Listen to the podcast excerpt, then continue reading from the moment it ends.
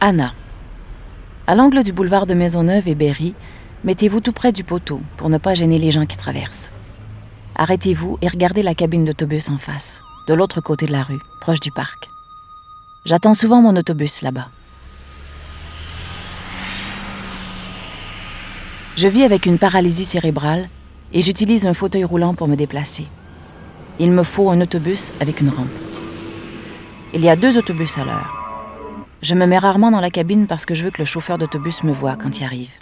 Donc je me mets là, devant la cabine, sur le côté, pour embarquer au milieu de l'autobus. J'anticipe et je suis souvent anxieuse en attendant l'autobus puisque très souvent, après 15-20 minutes d'attente, l'autobus s'en vient et la rampe ne fonctionne pas. Trois fois sur quatre, la rampe ne sort pas. Puis tu dois attendre le suivant. Mais il n'est pas dans les cinq minutes qui suivent, mais 30 minutes après. Le soir, c'est toutes les 40 minutes.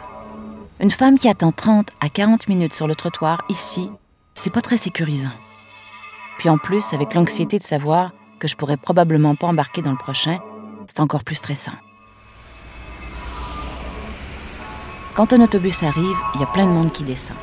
Moi, j'embarque à l'arrière, par où les gens descendent. C'est là que se situe la rampe.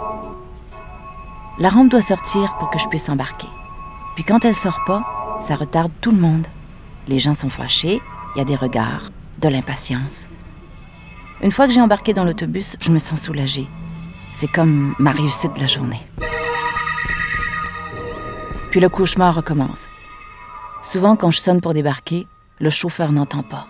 À l'intérieur, il y a une sonnette qui fait un bruit différent. Quand les gens tirent sur les cordes, ça fait un ding. Puis moi, ça fait ding, ding. Cependant, le problème, c'est que le chauffeur ne s'en rend pas toujours compte. J'en rêve. Je fais des cauchemars. J'ai rêvé que je prenais l'autobus, puis un gomme courait après, puis la rampe marchait pas.